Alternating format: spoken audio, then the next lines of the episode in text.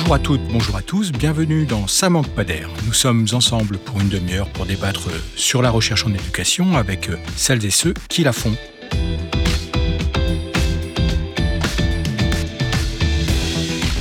Au programme de cet épisode, les jeunes et leurs conditions d'études et de formation en milieu carcéral. Commençons par quelques chiffres pour dresser leur portrait. D'après une étude récente de l'INJEP, les mineurs représentent environ 1% de la population carcérale, soit un peu moins de 700 jeunes âgés de 13 à 17 ans révolus, pour un peu plus de 70 000 détenus au niveau national. Ce sont très majoritairement, à l'image de la population carcérale en général, des garçons âgés entre 16 et 17 ans, issus des classes populaires, sans parler d'une surreprésentation des personnes de nationalité étrangère. Par principe, et c'est important de l'avoir en tête, ces mineurs sont seuls en cellule à la différence des adultes. Cette modalité, guidée par un impératif dit sécuritaire, pose la question spécifique de l'isolement des jeunes incarcérés, même s'ils sont regroupés plusieurs heures par jour pour la promenade, pour des activités sportives ou culturelles, ou pour l'école qui est présente dans les prisons depuis le début des années 50. Il faut en effet rappeler que l'éducation est un droit fondamental et universel qui est vrai pour tous y compris pour les personnes privées de liberté. Car la problématique de l'instruction et de la formation concerne tous les jeunes incarcérés plus largement tous les détenus, qu'ils soient mineurs, jeunes majeurs, étudiants, pour qui la formation, la qualification ou le diplôme constituent, et on le verra, ou en tout cas on le discutera, une des conditions d'une sortie préparée dans de bonnes conditions et assurant, en tout cas c'est ce qu'on pourrait euh, espérer, une réinsertion dans la vie sociale et professionnelle. Et le Haut Commissariat des Nations Unies aux droits de l'homme ne dit pas autre chose dans une de ses recommandations de 2006 quand il indique que toute prison doit s'efforcer de donner l'accès à tous les détenus à des programmes d'enseignement qui soient aussi complets que possible et qui répondent à leurs besoins individuels tout en tenant compte de leurs aspirations. Ajoutant qu'il faut donner la priorité aux jeunes, aux détenus en situation d'illettrisme ou ayant des besoins éducatifs particuliers. Mais une fois qu'on a dit ça, comment cet accès aux études et à la formation, comment ce droit à l'éducation s'exerce-t-il concrètement en prison Et dans quelles conditions et avec quels moyens Quels sont les rapports de ces jeunes à l'école, à l'université, aux formations proposées Sont-ils demandeurs de ces formations, de ces enseignements Et qu'attendent-ils eux-mêmes de ces enseignements et de ces formations Quel est le suivi ensuite, une fois sortis hors les murs Peut-on parler d'une continuité dans la formation Et finalement, et c'est une question peut-être clé ici, apprendre en prison, est-ce une éducation comme les autres? Et quelles en sont les spécificités? Autant de questions que nous allons euh, aborder avec nos deux invités, à commencer par euh, Fanny Salan. Bonjour. Bonjour. Vous êtes maîtresse de conférences en sciences de l'éducation et de la formation à l'Université Paris-Nanterre et directrice adjointe du Centre des recherches éducation et formation. On vous doit en 2021 L'éducation en prison, revue de littérature francophone qui a été publiée à l'Institut euh, de l'UNESCO pour l'apprentissage tout le long de la vie. Et nous avons le plaisir également de recevoir Patricia Pacini-Volpe. Bonjour. Bonjour. Vous êtes chercheuse en sciences euh, politiques, enseignante à l'IEP de Rennes et associée au Centre de recherche en histoire des idées, le CR HI de l'Université Côte d'Azur et au laboratoire méditerranéen de sociologie. Et vous avez coordonné en 2021 l'enseignement universitaire en milieu carcéral, expérience comparée entre la France et l'Italie chez Champ Social. Et comme chaque mois, on retrouvera la chronique historique proposée aujourd'hui par Mélissa Zidane. Ça manque pas d'air, avec Régis Billon. Que chaque livre et chaque chant produisent à eux deux un travailleur moral la tête de l'homme du peuple Voilà la question. Cette tête est pleine de germes utiles, employée pour la faire mûrir et venir à bien ce qu'il y a de plus lumineux et de mieux tempéré dans la vertu. Tel a assassiné sur les grandes routes qui, mieux dirigé, eût été le plus excellent serviteur de la cité cette tête de l'homme du peuple, cultivez-la, défrichez-la, arrosez-la, fécondez-la, éclairez-la, moralisez-la, utilisez-la. Vous n'aurez pas besoin de la couper. Alors je ne sais pas si vous avez reconnu l'auteur de ces lignes. Victor Hugo, qui en 1834 publie dans la Revue de Paris un texte, enfin en tout cas une série de textes qui portent sur la condamnation à mort d'un détenu appelé Claude Gueux. Et il fait cette, cet éloge finalement de l'éducation, au regard de la peine de mort, puisque c'était le premier plaidoyer qu'il a fait donc euh, première moitié du 19e sur la peine de mort. Est-ce que vous vous retrouvez toujours aujourd'hui en 2023, on est euh, euh, pratiquement deux siècles plus tard, dans cette tension entre éducation d'un côté, prison, donc sanction de l'autre? Alors sans parler de la peine de mort, c'est pas l'objet, mais en tout cas j'espère. Mais en tout cas cette tension entre éducation et enfermement. Patricia Volpe. Mais donc l'éducation en prison, elle a un droit pour les détenus, tout d'abord. Et ça, je pense que c'est la première observation à faire. Et un droit que les, plusieurs euh, lois qui euh, soutiennent qu'il est très important d'avoir comme référence. C'est vrai que la formation universitaire, c'est une partie minoritaire qui va impliquer la population détenue, parce que ce n'est pas beaucoup qui sont inscrits dans les services de formation universitaire. C'est vrai que par rapport, par exemple, à l'Italie, ils sont dans des conditions différentes. Par rapport à l'Italie aussi, c'est la constitution après la guerre, donc euh, qu'elle est entrée en vigueur le 1er janvier 1946, qui est inscrit dans l'article 3 de l'article 27 les droits à l'étude dans les milieux carcérales.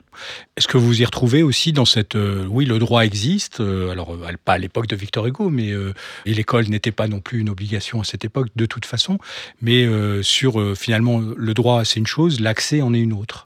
Oui, alors euh, c'est intéressant d'entendre, euh, d'entendre en introduction euh, cet extrait hein, parce que à la fois je pense qu'il, faut soulever la vision un peu idéalisée de l'éducation comme étant une réponse à tout, enfin... un paravent qui, qui empêcherait tout, tout, délit ou toute dérive. Et en même temps, je pense que c'est important de signaler qu'à partir du moment où la prison a été considérée comme un lieu de punition et non pas une transition entre euh, une arrestation euh, et, et, le châtiment, on va dire, euh, définitif en général. À partir du moment où ça a été un lieu de punition, ça a été aussi pensé comme un lieu potentiel d'éducation. Après, je pense que ça, ça va être aussi peut-être l'enjeu des discussions, c'est à quel type d'éducation on pense en fait. Et euh, bien sûr, au début, c'était essentiellement euh, pensé comme un lieu d'amendement, comme un lieu d'expiation. Et euh, la question de l'éducation dans sa version émancipatrice, libératrice, a mis beaucoup de temps à émerger. Et c'est peut-être cette dimension-là qui a le plus de difficultés à, à trouver sa légitimité. Alors vous êtes deux chercheuses qui travaillaient sur ces questions-là, et une des questions que que j'aime aussi aborder avec les invités, c'est finalement euh, pourquoi vous êtes intéressé euh, à ces questions-là dans votre parcours académique, ou pas que académique d'ailleurs, et comment cette question-là, vous la travaillez concrètement, euh, comment vous accédez au terrain, enfin, des questions assez, assez pratiques de l'organisation de la recherche, mais qui sont importantes pour aussi situer le discours qu'est le vôtre. Patricia Volpe Oui, donc je suis intéressée pour l'étude en prison et je menais les recherches ciblées sur la prison à partir euh, depuis 2014. Donc, euh, c'est pour moi, euh, j'ai une formation plutôt sociologique et, plutôt Sciences Po. c'est important parce que la prison, c'est un miroir de la société. En effet, c'est un microcosmos, ça, ça, veut dire quelque chose qui Une petite société, une petite société qui a ses propres règles. Oui, exactement. Annie Salan, vous êtes en sciences de l'éducation et de la formation. Euh, comment on arrive à s'intéresser à ces milieux-là qui est peut-être pas le milieu le plus spontané euh, quand on fait des, des, études en sciences de l'éducation? Oui, alors moi, en fait, euh, je, je, ne suis pas rentrée sur cette question par la prison, mais sur l'objet de ma thèse euh, qui était euh, par les étudiants. Donc je m'intéressais aux étudiants, à la construction identitaire des étudiants, à la construction du métier d'étudiant par des étudiants, euh, alors qu'on peut dire atypiques, sous-entendu atypiques au regard des statistiques. On, parle aussi de trajectoires improbables. Et donc je m'étais intéressée aux étudiants qui venaient du, du milieu agricole, paysans et qui étaient les premiers de leur famille à faire des études universitaires. Et pour, lors du dépôt de mon projet thèse, j'ai souhaité m'intéresser à un autre public étudiant qui me paraissait atypique et qui faisait l'objet de très peu de recherches, à savoir les étudiants, les étudiants en prison. Et donc c'était l'objet de ma thèse de doctorat. Depuis, je travaille sur les enseignants et plutôt dans une perspective de, de trajectoire. Les enseignants qui interviennent. Tout à fait, de trajectoire professionnelle en, me demandant un peu à quel moment dans sa trajectoire, dans sa carrière, on s'intéresse à ce public, pourquoi, qu'est-ce qui fait que qu'on se dirige euh, vers l'enseignement dans, ces établissements.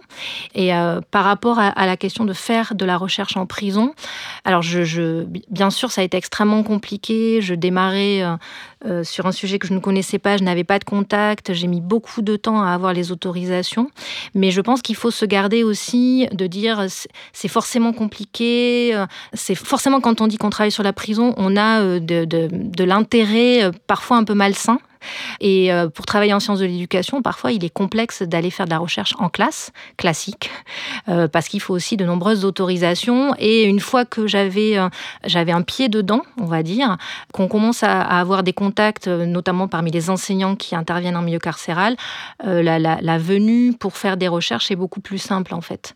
Et donc, moi, ce qui m'a posé problème, c'est que comme je travaillais sur les étudiants, qu'il y en a très peu, qu'ils étaient dans de nombreux établissements répartis sur tout le territoire, devait avoir une autorisation au niveau national et c'est ça qui a été un peu complexe.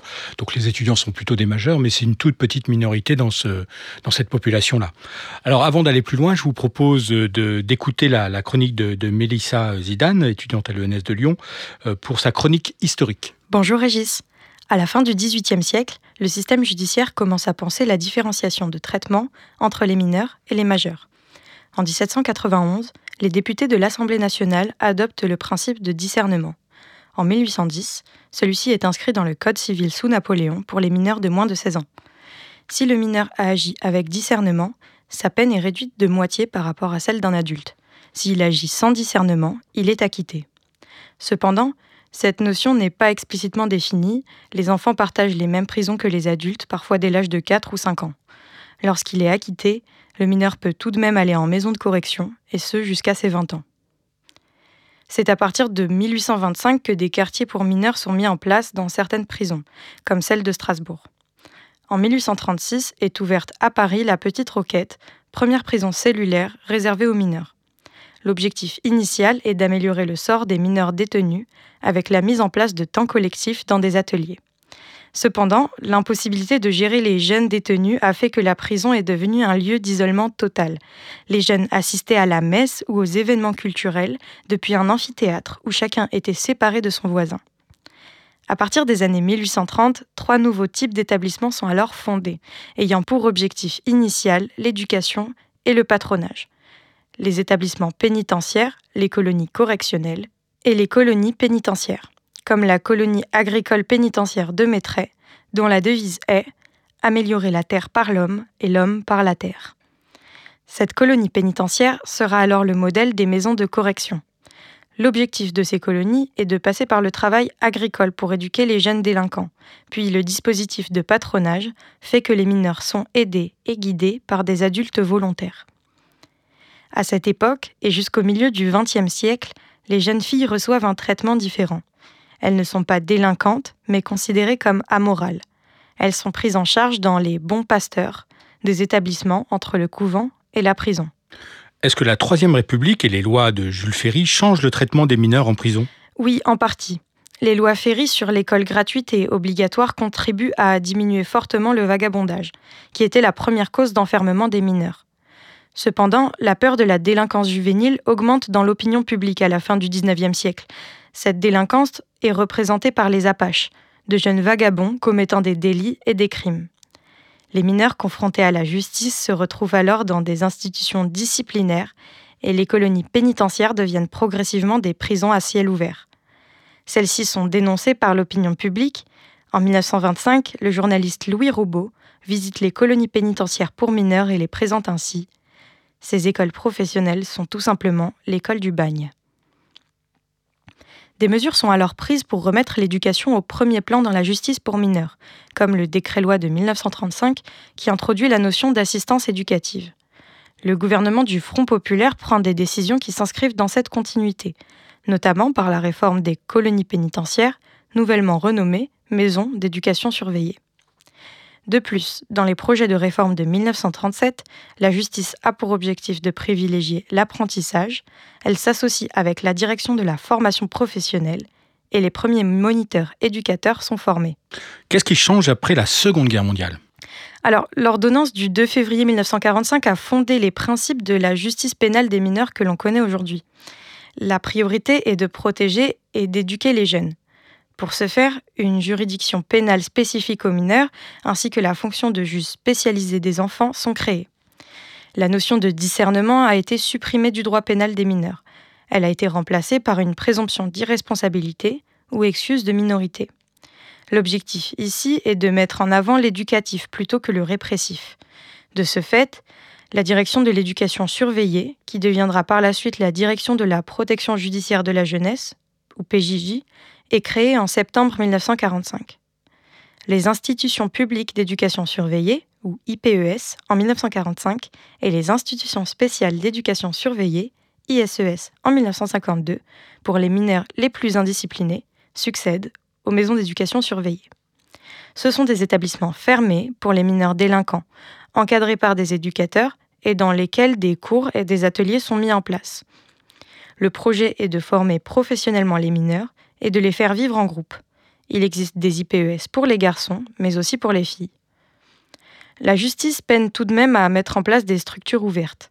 Les centres spéciaux d'observation de l'éducation surveillée dans les enceintes pénitentiaires, ou CSOES, sont créés en 1958, mais abandonnés en 1979.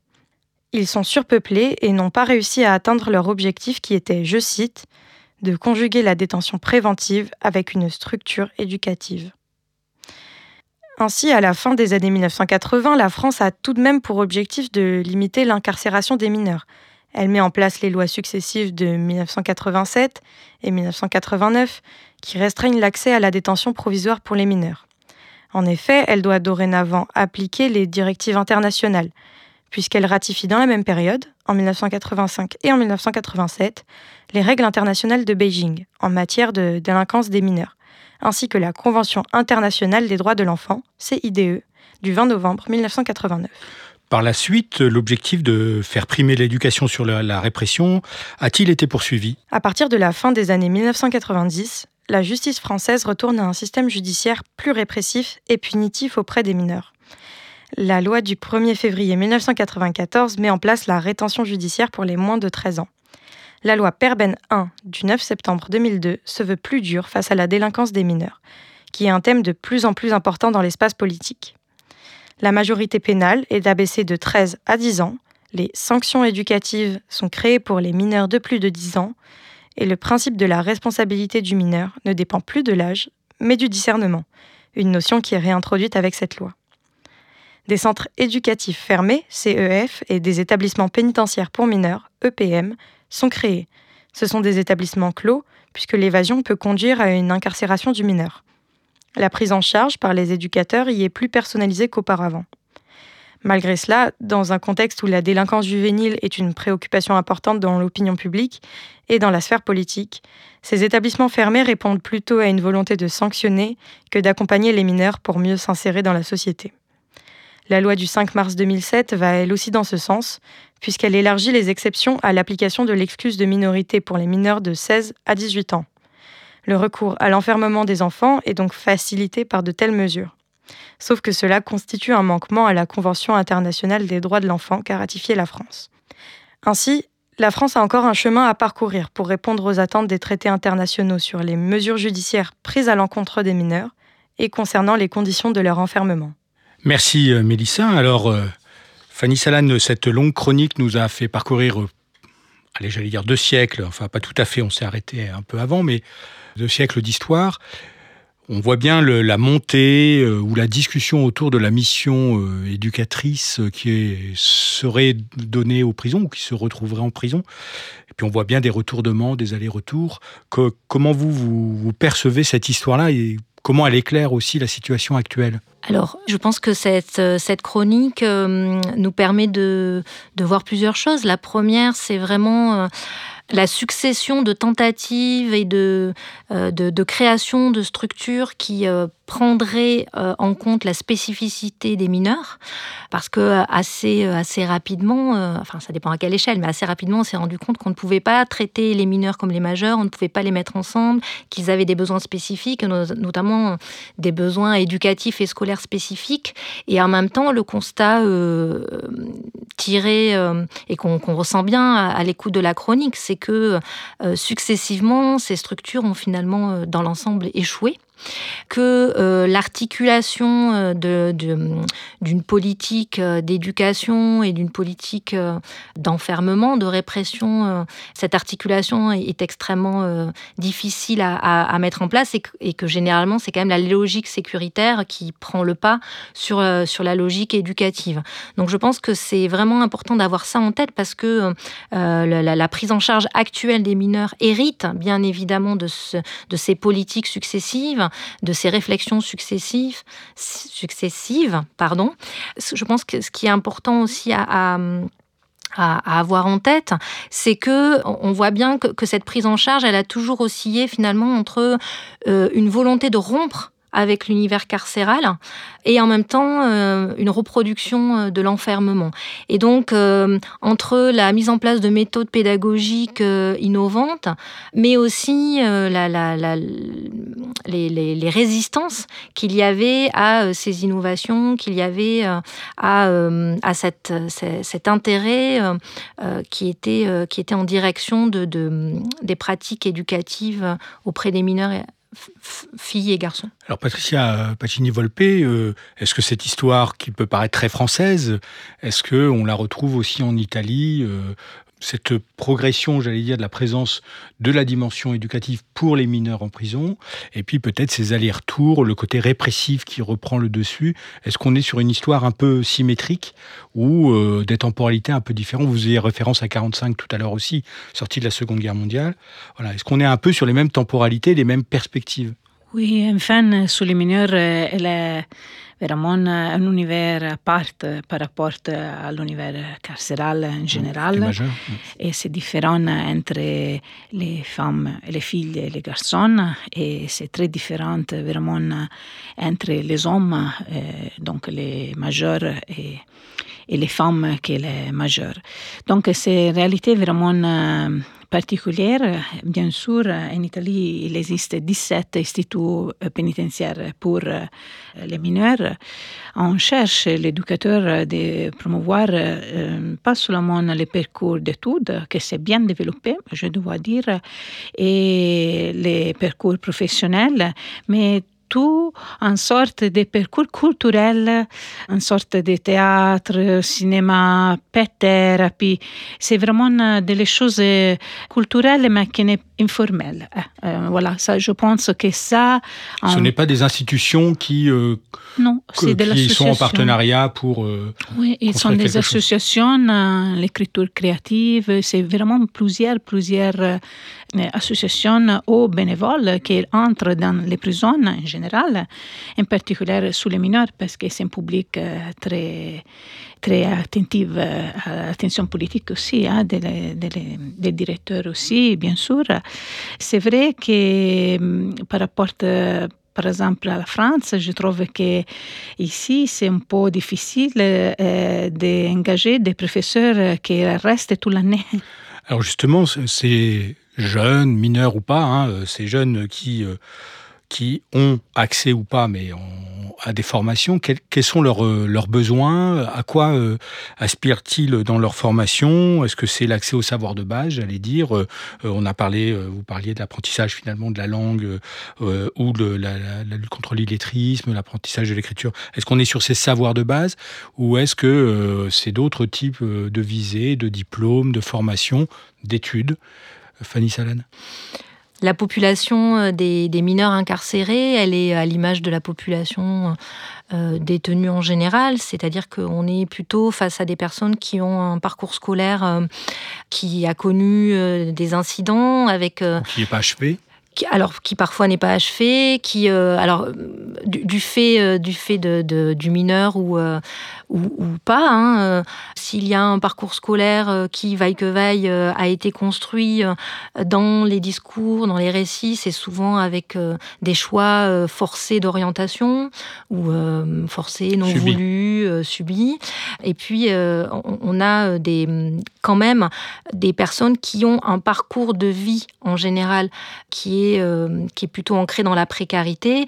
Donc euh, le niveau scolaire n'est que le reflet euh, de, de, parcours résidentiel, de, d'un, parcours social, d'un parcours économique extrêmement compliqué. Donc forcément, ce parcours-là a eu des impacts sur la scolarité parce qu'il peut y avoir eu des déménagements. voilà.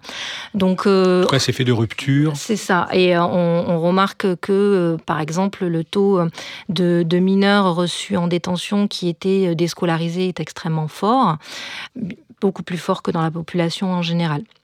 Donc ils ont des besoins spécifiques et comme le disait ma collègue, euh, le premier travail pour la plupart d'entre eux, c'est déjà de, réparer le lien à l'école, de réparer le lien à cette institution, mais aussi à ses acteurs.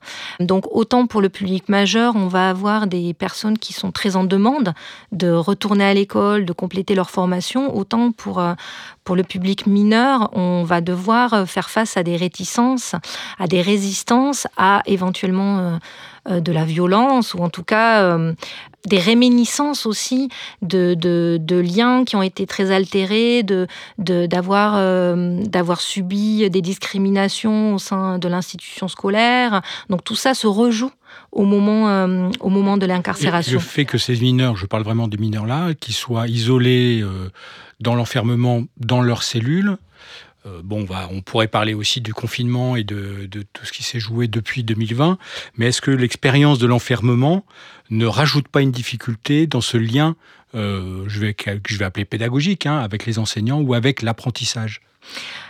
Alors, je voulais peut-être faire une petite précision parce que ça n'a pas été encore évoqué, mais il faut bien avoir en tête que les mineurs en prison en France, ils sont incarcérés sous, dans, deux types de structures.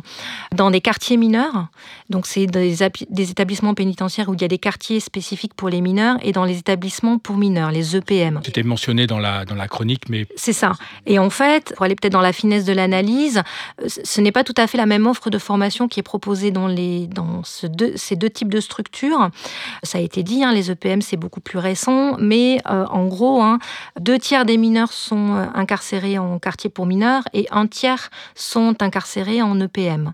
Or, on constate que euh, les EPM ont été vraiment construits pour essayer d'allier l'incarcération avec l'éducatif. Alors là, l'éducatif, on est vraiment, ça ne concerne pas que l'enseignement, on est bien d'accord. on retrouve ce que disait euh, Patricia voilà. l'offre culturelle, sportive. C'est ça. Et donc, euh, dans, euh, dans les recherches qui ont été menées sur, sur la place de l'éducation nationale dans les EPM, on, voit que cette place, elle, est là, elle est présente, elle est tout à fait légitime, et que l'articulation entre les professionnels, bien sûr, ça dépend des EPM, etc., mais, mais se fait plutôt bien. Quand, que dans les quartiers pour mineurs, c'est plus complexe, ne serait-ce qu'en termes de circulation, hmm. euh, pour pouvoir se déplacer dans, dans, les, dans les murs du quartier mineur. Et donc, euh, dans, dans les, euh, les rapports qui sont faits et qui sont en ligne hein, sur, sur le site du ministère de la Justice et de l'administration pénitentiaire, le, les, les, nombres d'heures qui sont donnés aux mineurs en quartier mineur est moins, est moins important que, que en EPM. Donc, ça dépend aussi, est-ce que si on est une fille ou un garçon, ça dépend si on est en quartier pour mineurs ou en EPM. Alors la question de l'enfermement et euh, de l'isolement. Voilà. Et après, bien sûr, cette question-là, elle est, euh, elle est extrêmement présente. Et je pense que c'est pour ça aussi, et c'est par ça aussi que les enseignants et enseignantes peuvent réussir à créer du lien. Parce que justement, ces jeunes sont isolés, parfois aussi pour leur bien. Euh, ou pour, pour le bien des autres. Hein. Mais donc la, classe, euh, l'environnement scolaire est le lieu où va se construire du lien en dehors d'un lien qui est euh, lié à un parcours pénal, à un mmh. parcours judiciaire. Et la relation pédagogique va pouvoir se construire finalement dans un environnement qui va essayer de constituer une bulle par rapport à, l'environnement de la prison qui est souvent perçu quand même comme un lieu extrêmement difficile à vivre. Et violent. Et. Alors peut-être un, point aussi sur les étudiants, peut-être une population peut-être pas très nombreuse, mais euh, que vous étudiez de près, euh, Patricia Pacini-Volpe. Euh, quelle est la particularité de ces étudiants incarcérés? Déjà, le parcours d'études, ce n'est pas un parcours linéaire.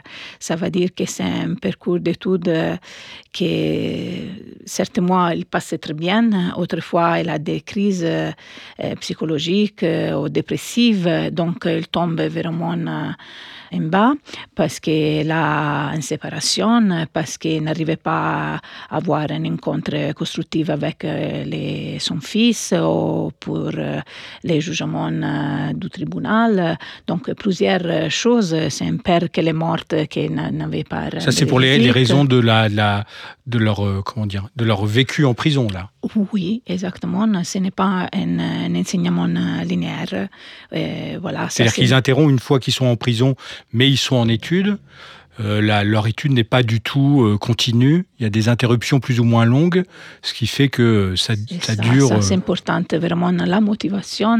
Je suis vraiment, je pense que c'est vraiment très importante la motivation et le, présentiel. Ça veut dire l'enseignement en présentiel, il donne vraiment l'opportunité d'échange, une opportunité relationnelle, psychologique, d'ouverture, de dialogue qui n'arrivait pas à être compensé pour les distanciels. Alors, est-ce que c'est la même chose, pardon, excusez-moi, mais est-ce que c'est comme pour les mineurs où les enseignants viennent avec toutes les limites ou les difficultés que ça peut avoir, est-ce que pour les étudiants, il y a aussi des enseignants de l'université qui viennent euh, en prison pour euh, accompagner ces étudiants dans leurs études? Oui, donc euh, mon étude s'est basée sur l'étude comparative menée entre l'Italie et la France euh, depuis 2014. Donc, il y a plusieurs euh, des différences. En ce moment, l'expérience italienne, c'est une expérience consolidée, consolidée au fil du temps, et implique en ce moment 43 universités réparties pour l'ensemble du territoire national, 1262, mais va changer souvent, étudiants empêchés, et donc euh, de lesquels 118 à la fin du peine, c'est 100 prisons qui participent à l'expérience des pôles universitaires, donc leçons en présentiel menées pour des professeurs eh, de l'université. Ça, c'est un coordinament euh, national qui s'appelle CNUP, c'est la Conférence nationale des pôles universitaires pénitentiaires, donc qui a créé en 2018 et qui est dirigée maintenant par le professeur Franco Prina. Et donc ça, euh, c'est vraiment un système qui va être mm, solide parce que si change le directeur, ne change pas le projet parce que c'est un accord bilatéral entre l'établissement universitaire et la prison.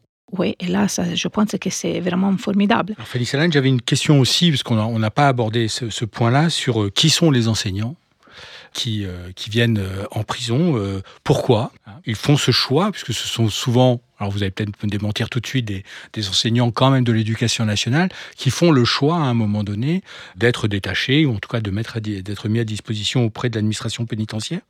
Voilà. Qui sont ces, ces enseignants Et est-ce que vous pouvez nous dire voilà, quel, quel type de choix ils ont fait dans leur carrière Pourquoi à ce moment-là d'aller vers ce milieu-là?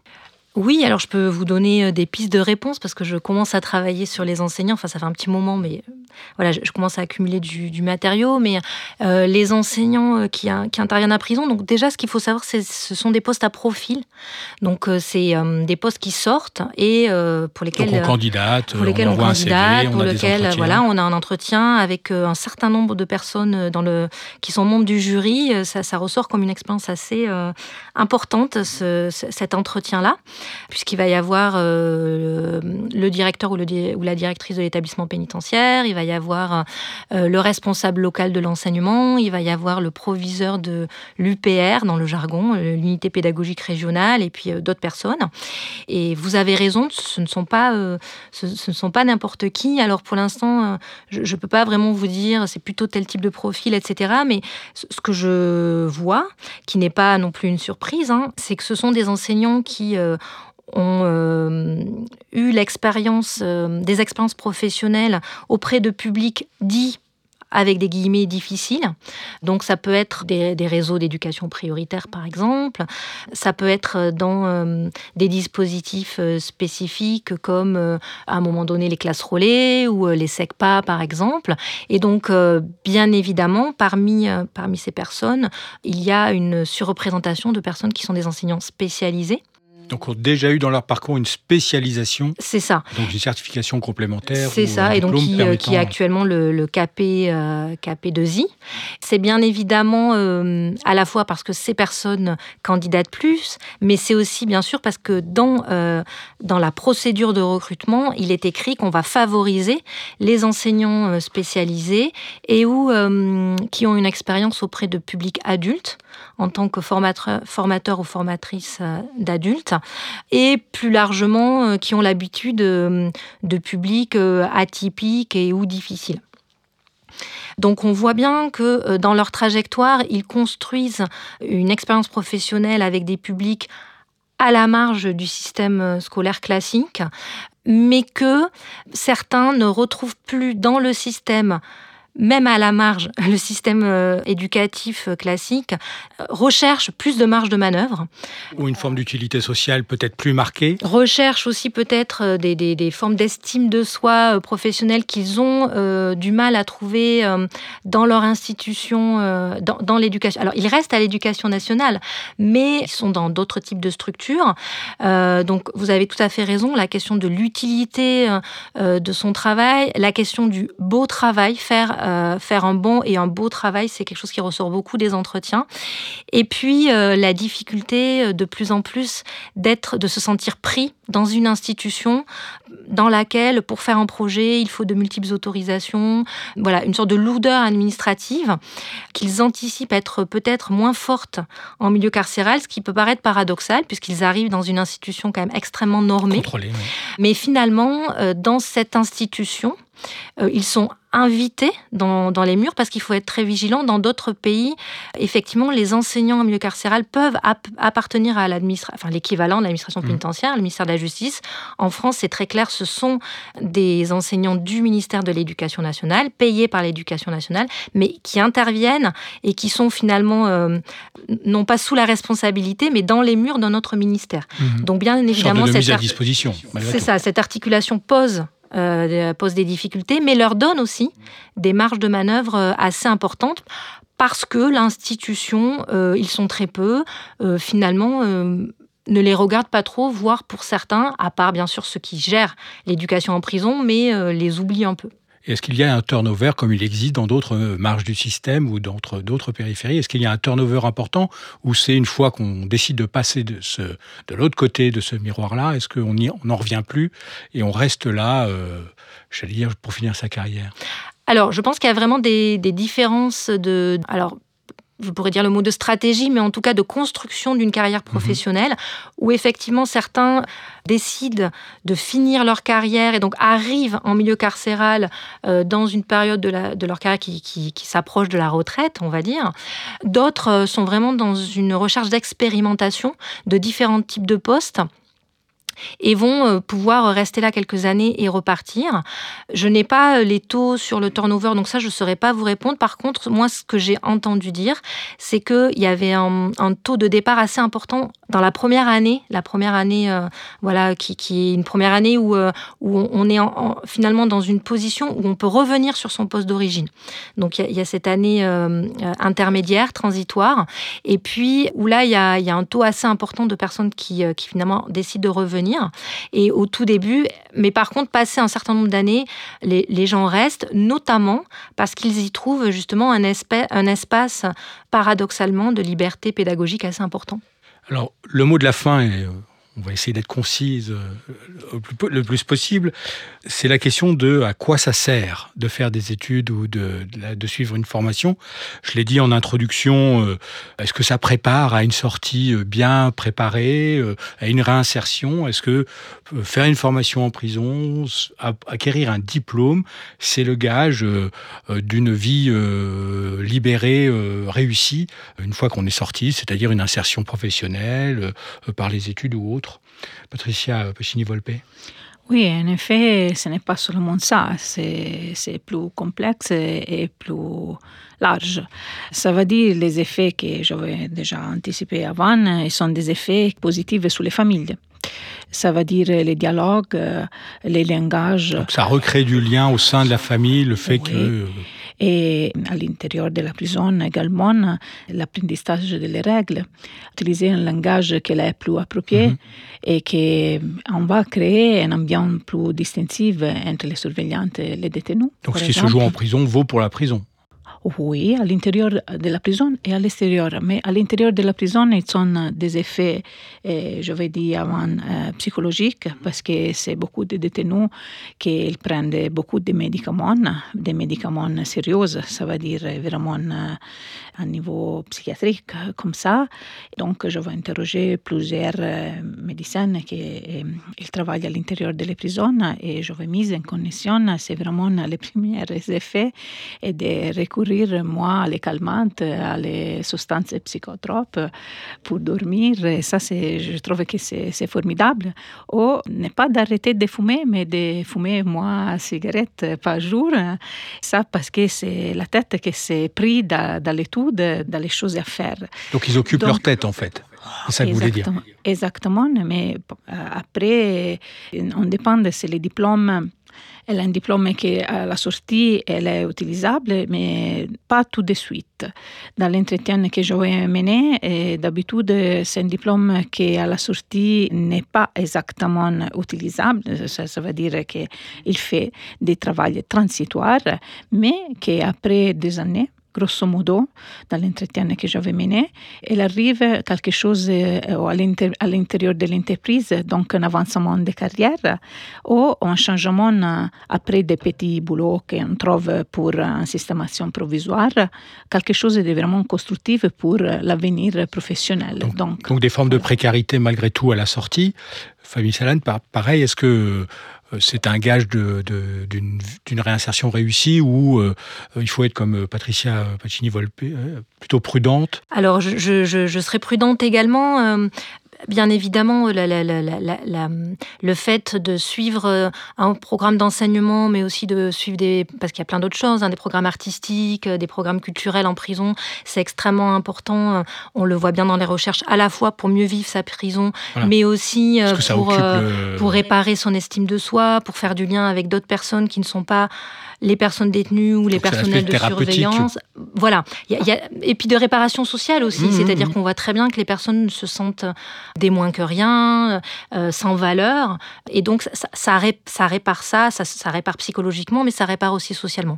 Ensuite, euh, on se doute bien que à la sortie, euh, il y a aussi des préoccupations euh, de, de trouver un logement, de trouver un travail. Et on sait très bien que le fait d'être passé euh, euh, en détention euh, comporte de nombreux désavantages. Ce que je voulais dire aussi, euh, je l'ai dit par rapport au niveau scolaire, et, ce sont des personnes qui sont déjà dans des situations la plupart du temps précaires avant d'entrer en prison.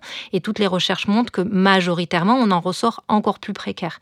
Les liens familiaux se sont distendus, euh, économiquement, on s'approuve- on s'appauvrit, etc. Donc, dans ce contexte-là, le fait d'avoir suivi un programme éducatif, d'avoir suivi un programme scolaire, c'est extrêmement important, euh, à condition que les conditions soient réunies pour accompagner ces personnes-là à leur sortie. Et je voulais faire le lien avec euh, ce qu'on l'a dit sur les mineurs, ce qui est pointé par de nombreux rapports, que ce soit le rapport du Sénat ou, de, différentes commissions, c'est euh, cette, ar- cette- articulation entre les professionnels à la sortie. Et ce qui est euh, conseillé par tout le monde, c'est vraiment qu'il y ait euh, une articulation très forte, notamment entre les professionnels de la PJJ et de l'éducation nationale, parce que, par exemple, tout bêtement, parfois certains mineurs, en sortant de détention, n'arrivent pas à trouver d'établissement scolaire pour les accueillir. Donc, on a beau dire, ils ont peut-être suivi un parcours scolaire, ils se sont accrochés, peut-être qu'ils ont euh, essayé de travailler pour combattre leurs addictions. Euh, à la sortie, ils ne trouvent pas d'établissement qui accepte de les prendre. Donc on voit qu'il y a encore une marge de progression extrêmement, euh, forte.